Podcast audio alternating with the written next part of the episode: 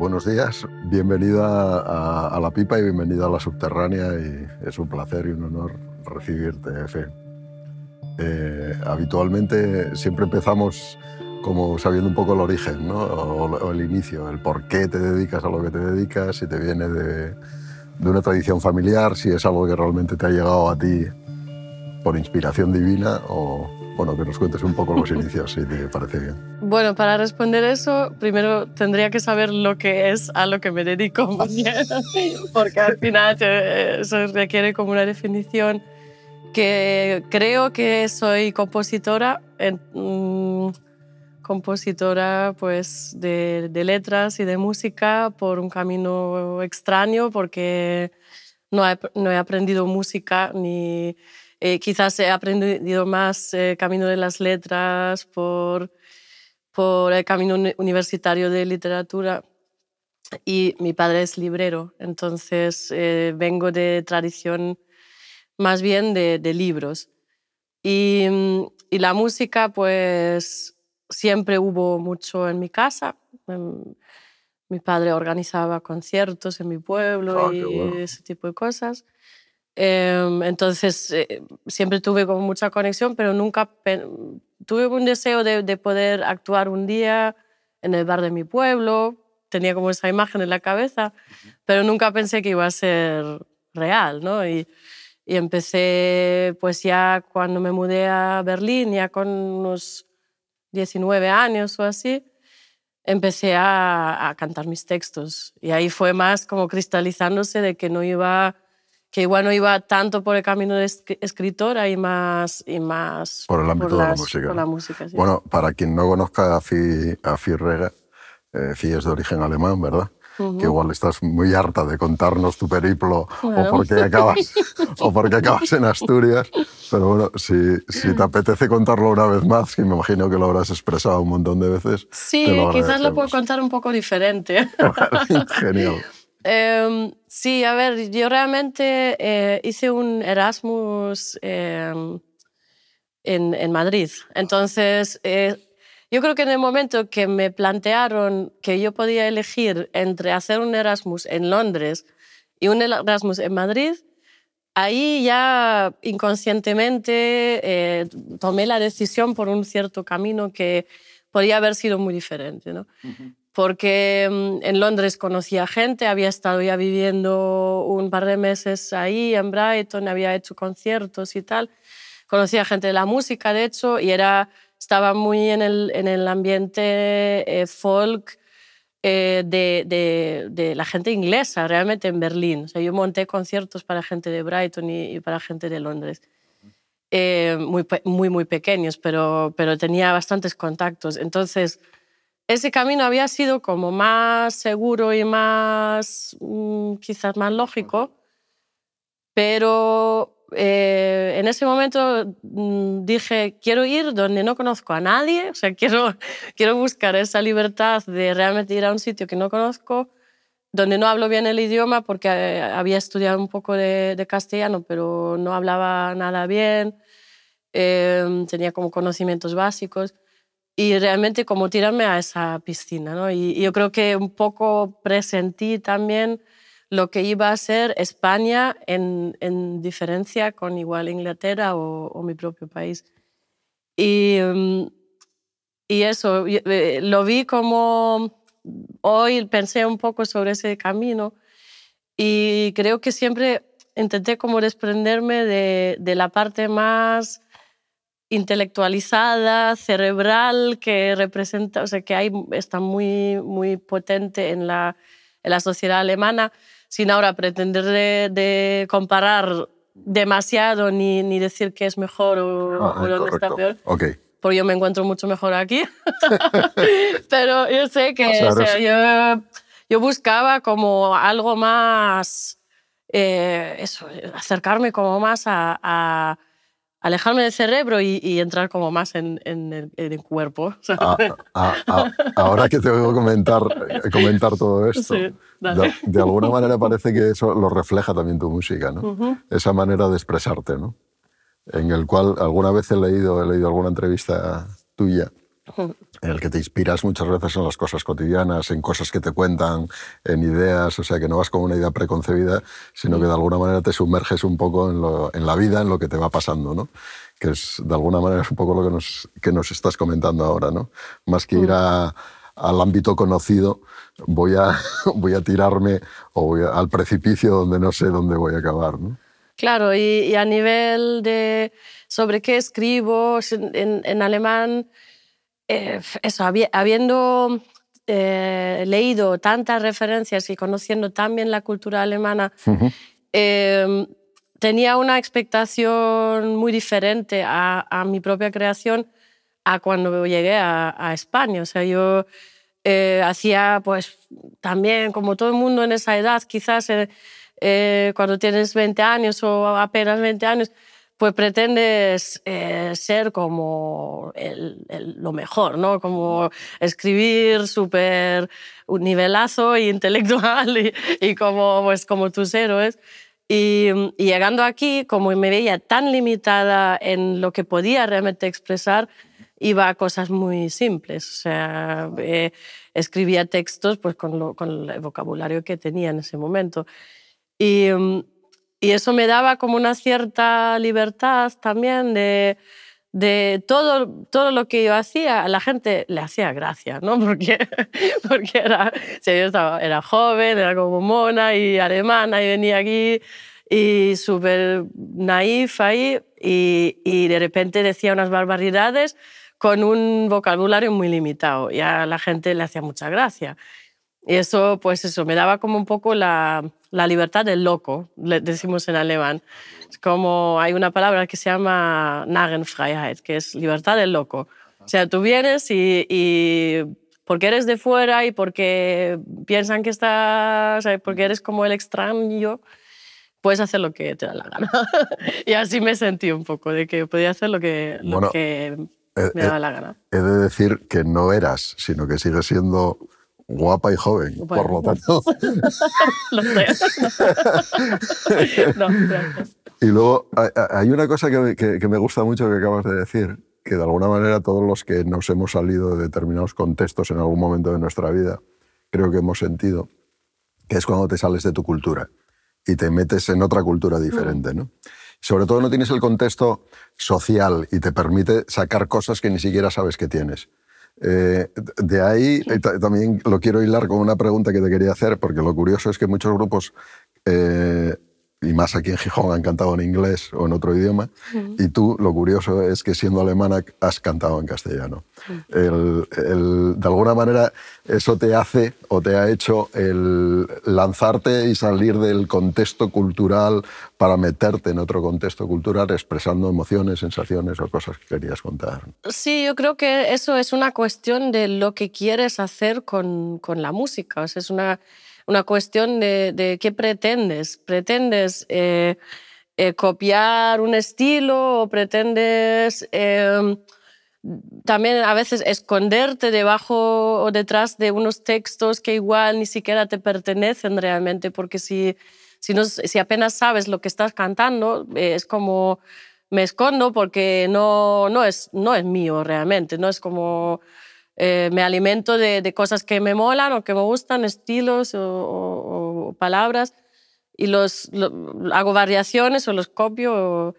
Y, para mí es todo lo contrario. Yo todo lo que quise siempre hacer con la música era comunicar con el público, que comunicar eh, textos y comunicar historias y pensamientos y eh, e intentar, intentar abrir a la gente a ciertos pensamientos tabúes. O sea, eso era mi pretensión. Eso no funciona si la gente no te entiende. Entonces, para mí estaba clarísimo.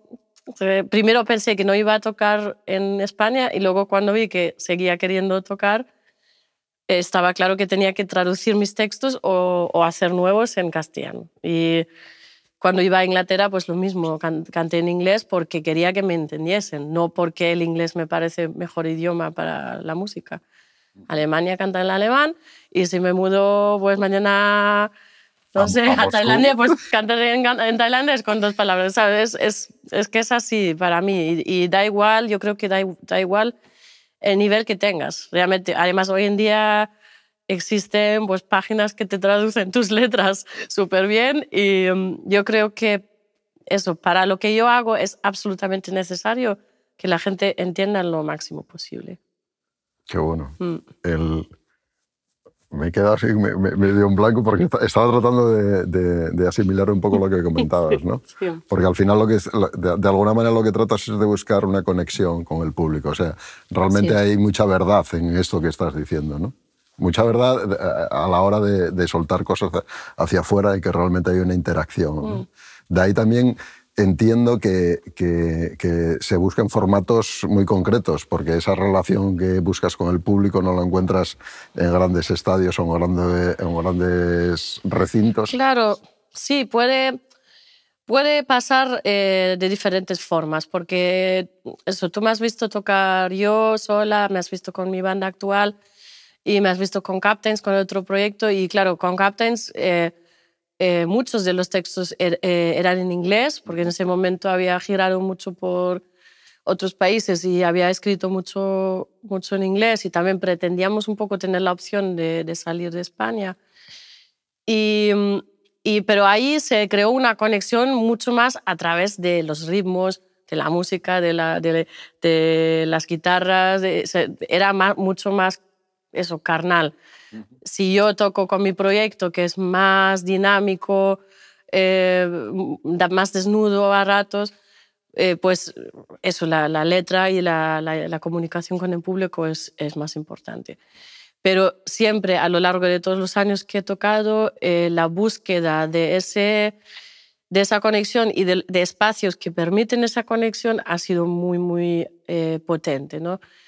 Y mm, ahora actualmente estoy trabajando en un proyecto para presentar a instituciones de cárceles, porque hace cinco años toqué cuatro conciertos en, en Villabona, aquí en la cárcel, y yo encontré mi sitio perfecto, ideal para un concierto, que es la cárcel. Em, que me ha, bueno, desde entonces no puedo pensar en, en otra cosa, porque me ha capturado mucho. Y ahora me gustaría realmente buscar otros, otras posibilidades porque no es tan fácil, requiere como unas circunstancias y unas personas involucradas que, hacen que hagan posible esa intervención ahí.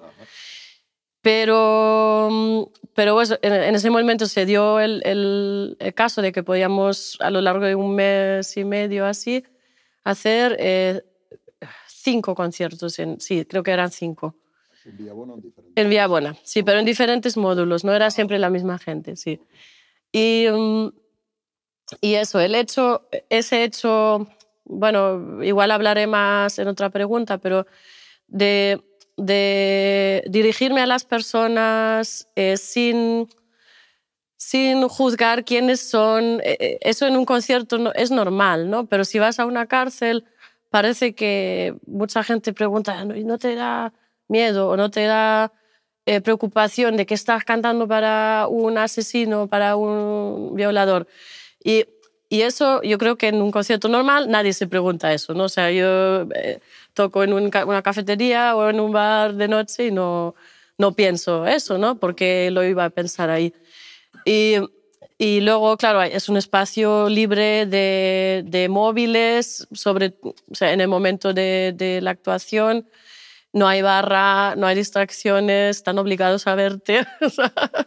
es, para, es para mí ideal, ¿no? Y aparte de que mis canciones pues tratan de, tabúes sociales, muchas veces de, outsiders, yo conecto mucho con los outsiders, entonces es como, ¿dónde va a ser mejor que en un sitio lleno de outsiders? Porque es que es, es eh, son los outsiders por excelencia, o sea, son eh, están apartados de la sociedad. Entonces, es, eh, sí, es algo que creo que va a ser bastante, o va a tener un, papel en mis próximos proyectos. Ah, genial, no, me parece muy interesante, tal, porque al final a, ti misma te posiciona ¿no? en, en, cierto estado, ¿no? Mm. Realmente estás conectando con un público que, vamos, que ni pintado cuando estás buscando precisamente, precisamente eso, ¿no?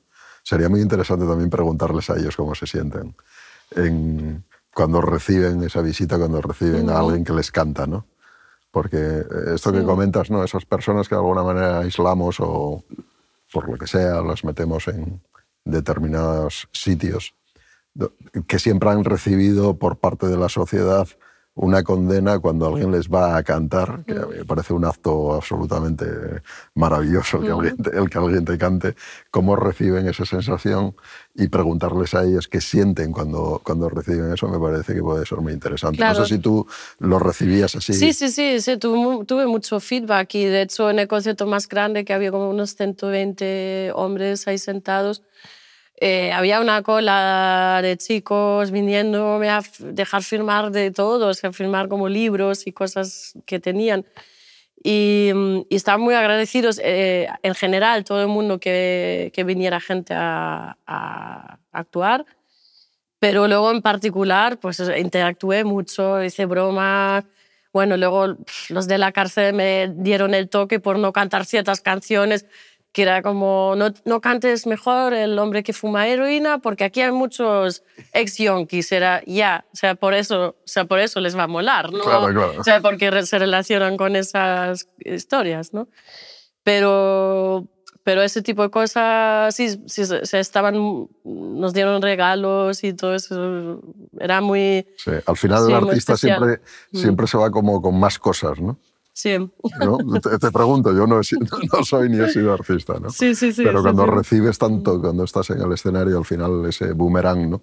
Que estás lanzando una energía hacia afuera, pero claro, que te vuelve o sea, a mí potente, también me ¿no? interesaría volver y, y, ver a la misma gente y ver cómo si se, acorda, si se acordaron después o si se acordaron de canciones, porque a mí me dio tan, o sea, me cambió tanto la vida eso, esas fechas y a, a mi músico que iba conmigo, pues también, que nos dio, o sea, me dio una inspiración increíble, ¿no? De, que ni siquiera podía previamente pensar que iba a ir, o sea, que me iba a afectar Sí. tanto. Pero sí, sí, o sea, aportó muchísimo más que, que, que eso, que un festival grande podría hacer nunca, ¿no? Qué guay. Mm. Antes nombrabas a Captains. Yo, yo- a mí siempre me ha encantado Captains. Sí, Eh. A mí también. Me gusta, me gusta muchísimo el grupo. Os seguí desde que sacasteis el proyecto y tal. No sé si lo tenéis muerto, si lo vais a resucitar. O... Muerto no está, pero está como anestesiado. y- pero eh, sí, pues con ese proyecto yo tuve por fin la posibilidad de, de sacar como eh, una en- energía y unos, uno, no, no quiero decir demonios, pero una, como una energía punk que tenía dentro toda la vida y, y que saqué en eso con las letras y con, con provocaciones, pero también me apetecía mucho como físicamente desfasar en escenario y nunca se dio un poco, nunca se dio la ocasión, siempre busqué también otras, otras historias y cuando, pues eso, cuando fo- formamos ese, ese grupo, pues eso, todo eso salió ahí de golpe y fue muy potente. Entonces, sí, o sí, sea que vuestros fans mucho. todavía tenemos la Bueno, podéis posibilidad. tener esper- un poco de esperanza. seguro, seguro. Eso siempre. Qué guay. Eh, ahora mismo acabas de sacar un disco hace poco, ¿no? Sí. Eh, Zoom se titula, ¿verdad? Mm. Y esto, no sé si tienes algún plan de presentarlo en directo, lo estás presentando, con qué formación, si nos comentas ahí un poco. Sí, ahora estamos presentando, pues eso, hemos eh, hecho algunas presentaciones con toda la banda que ya llevan muchos años tocando conmigo ellos. Y, y está, está muy chulo también, el- está muy, muy chulo el, el, el directo porque eso mantiene esa dinámica que ya llevamos desde el último disco, que es mm, pretendemos pues poder subir, poder venir de un momento de casi silencio, de algo muy delicado y muy sensible, a, una caña muy grande en muy poco tiempo y volver a bajar y, y tener unos ritmos lentos pero con una descarga de energía muy grande. Y eso es como más contenido y, y tal, pero eso creo que es muy interesante eh, de este proyecto y es, este disco eh, y estas nuevas canciones funcionan muy bien en ese sentido y creo que hemos formado un directo brutal.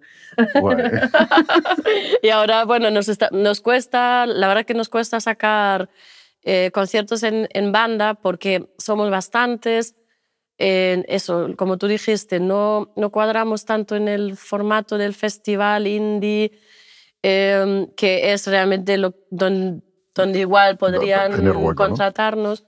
Entonces es, es, un poco limitado las posibilidades, pero espero que tengamos pues, eso, los, los, más conciertos posibles así para que el disco se presente como tiene que ser. Tenemos el concierto de una señora fiesta en, en julio, que ahí vamos a tocar todos. Y, y, luego eso, o sea, bolos sueltos, igual en dúo, eh, algunas en cosas formatos, en diferentes formatos. Hay una cosa que, te, que, quería comentar contigo, que la, el otro día cuando estuvo Pablo aquí con, con, Juan Barreiro también lo comentábamos y tal, que es la parte creativa, un poco cómo os enfrentáis los artistas, eh, sobre todo a esa relación con el dinero, ¿no? esa parte de verdad que tenéis eh, olvidándoos un poco de que realmente hay alguien al otro lado que le vaya a gustar lo que estés haciendo, sino simplemente porque lo estás sacando del corazón. Y que a mí me parece que es muy potente, sobre todo la gran verdad, a mi criterio, que existe en, las escenas alternativas, es que las cosas se hacen desde las vísceras y desde el corazón, sin pretender mucho más que eso. De hecho, el otro día estaba leyendo un, una entrevista o algo que tú comentabas, que fue, yo no sé si lo escribiste cuando murió David, el poeta gijonés, donde habías quedado con él y habíais quedado... Mm, en, sí. sí. y que mm. habíais quedado y que os pedisteis un vino o algo así. Cuando mm. llegó la camarera, ninguno de los dos teníais dinero para pagar el vino y que le ofrecisteis a la, a la camarera escribirles un poema hay, hay una, una, gran riqueza, ¿no? independientemente de, que el dinero, el dinero es dinero, es una energía, pero hay muchas más energías que se proyectan. Si nos comentas un poco qué te sugieren estas cosas. O... Sí, a ver, em, yo siempre me, me, sentí muy atraída por la pobreza. Eh, em, de, hecho, de niña jugaba a ser pobre siempre, era como mi juego favorito. Iba como cogí, pedía a mi madre un, trozo de pan seco, iba al jardín y hacía como si fuera huérfana y me habían abandonado y no tenía nada. Era mi juego favorito. Entonces eso habla bastante sobre, sobre eso. Porque um, sí, em, no sé por qué, pero siempre em, la carencia y tener que buscarse la vida y, y tener otros valores y tener otras riquezas pues eh, sí, es algo que siempre me ha, me ha motivado bastante y siempre también en otra gente lo he, lo he ido buscando y en la literatura siempre me, me gustaban esa, esa, esos personajes. ¿no? Y, y, entonces eso creo que en parte me condicionó bastante para mi vida y igual me puse unas piedras en el camino a propósito para no triunfar, porque creo que realmente lo que me gusta es como andar fatal de pasta y tener, esos subidones que de repente te entra como un concierto bueno. no, pero em, obviamente es una putada que, que no vaya mejor en, en, ciertos momentos. Obviamente estaría bien estar más tranquilo. Y con, con la edad y bueno, la verdad que la muerte de David me afectó mucho y, mm, también en, en, esos pensamientos de, de cómo, cómo, en qué camino vamos, la gente que, que, vivimos toda la vida con precariedad en, eh, en nuestros trabajos y, mm, y, luego llega el momento que entran los problemas de salud y a dónde nos lleva. Y eso, bueno, em, creo que es así para, para mucha gente de, de ese ámbito, ¿no? Y, mm, pero bueno, es, eh, no sé, a mí mm, el, el dinero eh, no es algo que me motive, es como me, em, me motiva siempre el conocer a, a personas auténticas, estar en, eh, viviendo, haciendo vivencias verdaderas y, mm, y por eso también en el, en el proceso de venir a España y, venir a Asturias he encontrado para mí un sitio que para mí es, mm, me pone en muchas de esas situaciones que siento que estoy dando con, con gente de, de, gran autenticidad y, y eso, eso, es, eso es lo que es como un, un motor muy grande para mí. Es que te iba a comentar eso precisamente, ¿no? la sensación visto desde fuera es que te encuentras cómodo en Gijón, no sé si es así.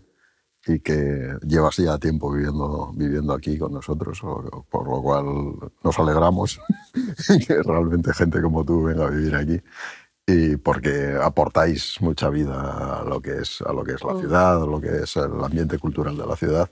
Y es, la verdad, sinceramente, es muy guay. ¿no? Yo no sé cómo lo vives tú, si realmente ya Asturias es tu casa o cómo, cómo sientes el estar aquí. ¿no? A ver, yo, yo he vivido primero en Vía Viciosa, eh, en, en la aldea con Pablo, un año, en Oviedo, Gijón. Ahora no vivo en Gijón. Ah, no vives en Gijón, pensé que Vivo en Río Seco de Sobrescobio. ¿Ah, vives en Sobrescobio? Sí, sí, sí. ¿Vives en ¿Eh? Río Seco? Sí. Al lado del pantano. Entonces ahora estoy, Qué bueno. estoy ahí con la comunidad del pueblo y, y eso, siempre...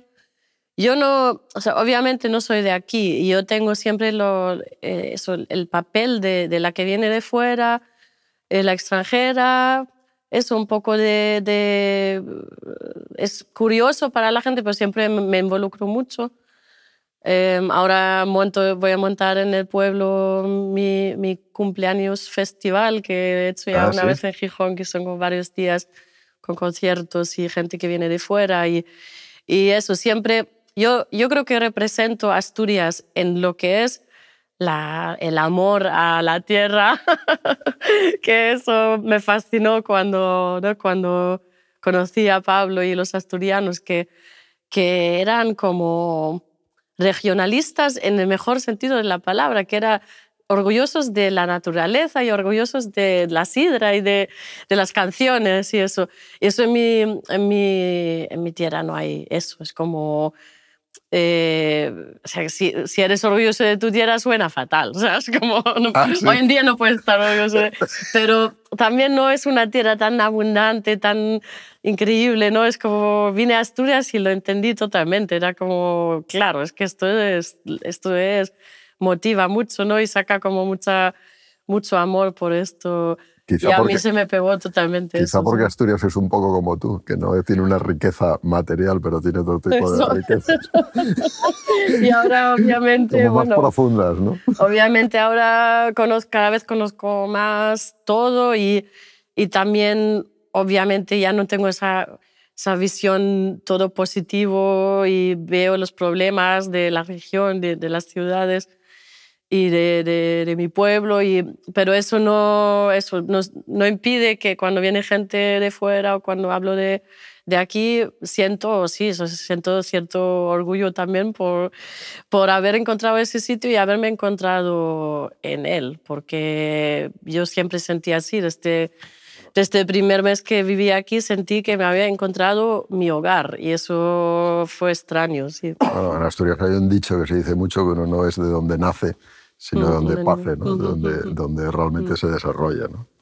Y bueno, de alguna manera se cumple. ¿no? ¿Cómo, ¿Y cómo ves la escena asturiana en el ámbito cultural, musical, como lo quieras evaluar? ¿Realmente ves algo o, o, o, ni siquiera? Mm, no me veo en la posición de poder opinar ahora tanto porque he estado un poco, mm, igual un poco más fuera de, de, la sensación de escena o porque siempre se habla de unas escenas. Cuando, vine a Gijón, cuando fui a Gijón sí que tuve un, durante un rato eh, una sensación de pertenecer a una especie de escena y que por eso, por ejemplo, me llamaban de cosas de Radio 3 o cosas en Madrid porque pertenecía a la escena, a la de Asturias o así.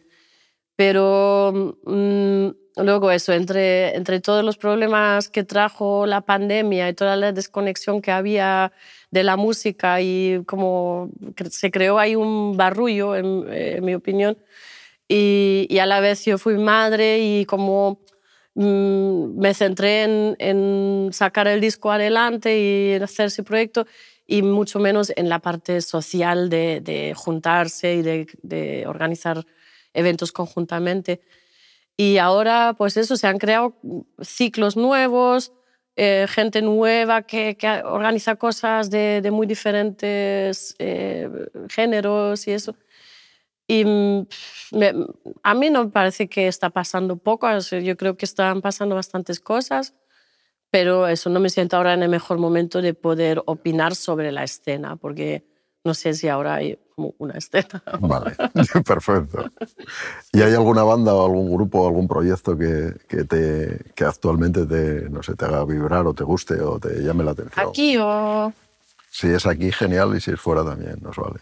Bueno, a ver, estoy, eso, estoy como observando lo que está pasando, estoy conectada con la gente de siempre, del colectivo siempre, eh, con Presa y Viuda y esa gente, pues me, me, parece que hacen eventos muy interesantes. Fui a la, otra, a la última edición y, y, me lo pasé súper bien.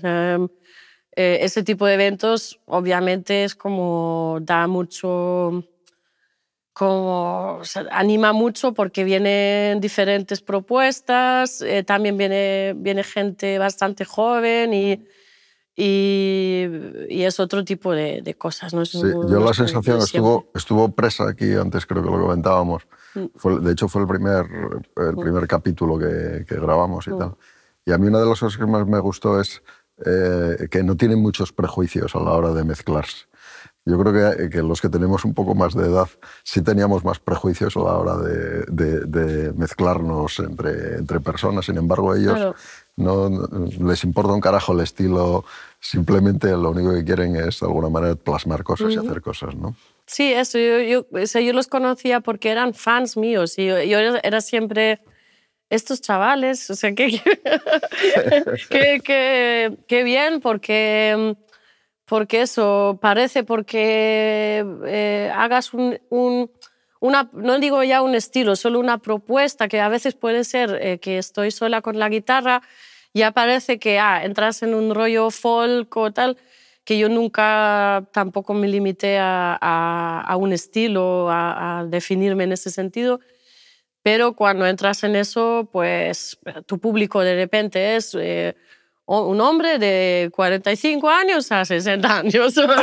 es como ahora es todo, todo tiene que pertenecer a una marca, ¿no? Y la marca es pues esta, que con este público y me parece una chorrada. Y, y como es una ciudad eh, como Gijón, pues ahí ya se amplían las posibilidades porque ellos se enteran pues, por otros medios y vienen a los conciertos y ahí se, se ve pues como en la cárcel, que a todo el mundo le puede gustar eso. En la cárcel era eso, de, vale, había un señor de 70, había un chico de 17 o 18 y no, nunca en su vida habían oído algo así, pero podía gustarles, ¿no? Porque es que no tiene que ver con que has escuchado eh, todo reggaetón en tu vida o otra cosa. Y el otro día, pues, eh, alguien también, una chica del ámbito un poco de esa gente de, siempre, eh, vino a mi casa a entrevistarme para su trabajo fin de carrera. Yo pensaba que iba a entrevistarme sobre mi música, o sea, sobre mí o sobre mi música. Y, y, resultaba que me quería entrevistar sobre reggaetón. No sé, eh, hablamos dos horas sobre reggaetón, que yo ni escucho reggaetón ni sé nada sobre reggaetón, pero, pero al final eso mmm, me di cuenta que es, o sea, cuántas paralelas había y cuánta...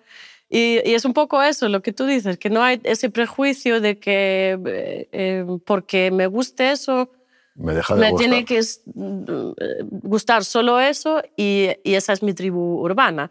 No, pues eso, puedo, sí, puedo fiar lo que sea sí. y, y, así siempre lo vi también para mí. Y otra cosa que también a mí me estoy últimamente preguntándole a todo el mundo con los que hablo es un poco esa vuelta que está viendo el soporte ¿no? al, al, al, vinilo. Yo creo que has editado el disco en vinilo también. Sí. Esto, no sé si hay una respuesta desde el punto de vista comercial o simplemente es tener... Hay algún dato, por ejemplo, en Inglaterra que dicen que se están vendiendo mucho, que, ha crecido mucho la venta en vinilo y yo no sé si de alguna manera hay ese efecto de, pendu de, pendular, de que volvemos otra vez al soporte. Necesitamos eh, refugiarnos en soportes y ser menos digitales y ser más analógicos de alguna manera, ¿no? Bueno, en mis ventas no se ha traducido nada de eso porque me pareció que en este el último disco es que se vende muchísimo menos que, que ahora. Este, yo sé, hice una edición no muy grande y sé que esos discos se van a vender, pero no ha sido, o sea, no, no, puedo decir que ahora de repente la gente está comprando un montón de vinilos, eso no es así. eh, sí que están comprando un montón de vinilos de Rosalía o de Zetangana, pero o sea, no, de los nuestros, pues los mismos lo mismo de siempre, diría. Pero es que sí, yo que siempre mm, me, me tiró mucho el mundo analógico. Si, si pudiera, pues grabaría todo en analógico y eso es una cuestión de, dinero y lo que puedes hacer también.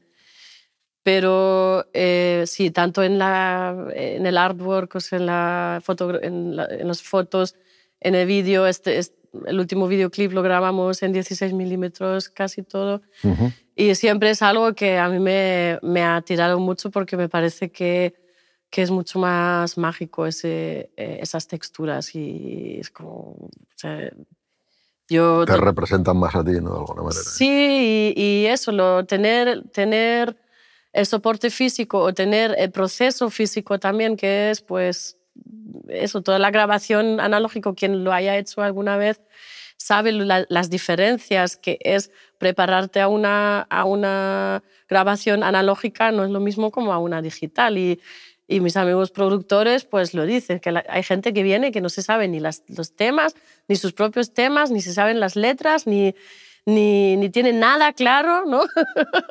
y vienen y dicen, quiero hacer algo y, y, claro, eh, a una grabación analógica, como es todo eh, tiempo es dinero y tal, te lo tienes que saber, tienes que tenerlo mucho más claro. Y, más preparado, más... Y, o tienes como más ensayos quizá, antemano. Y, Quizá haya una mayor verdad en, en el mundo analógico. Claro, es, eh, es el, el, elemento de la coincidencia, de que en ese momento pues tiene que coincidir ciertas cosas que, que se produzca pues algo especial o una toma que de repente funciona bien y sí, sí, es, es, muy, es muy diferente el proceso, pero es, es mucho más de, de poder agarrarlo ¿no? y no no tener la posibilidad de, poner la tijera a todo. Y volvemos otra vez a nosotros que buscamos la, la verdad, la autenticidad, la, eh, eso lo, lo, importante lo,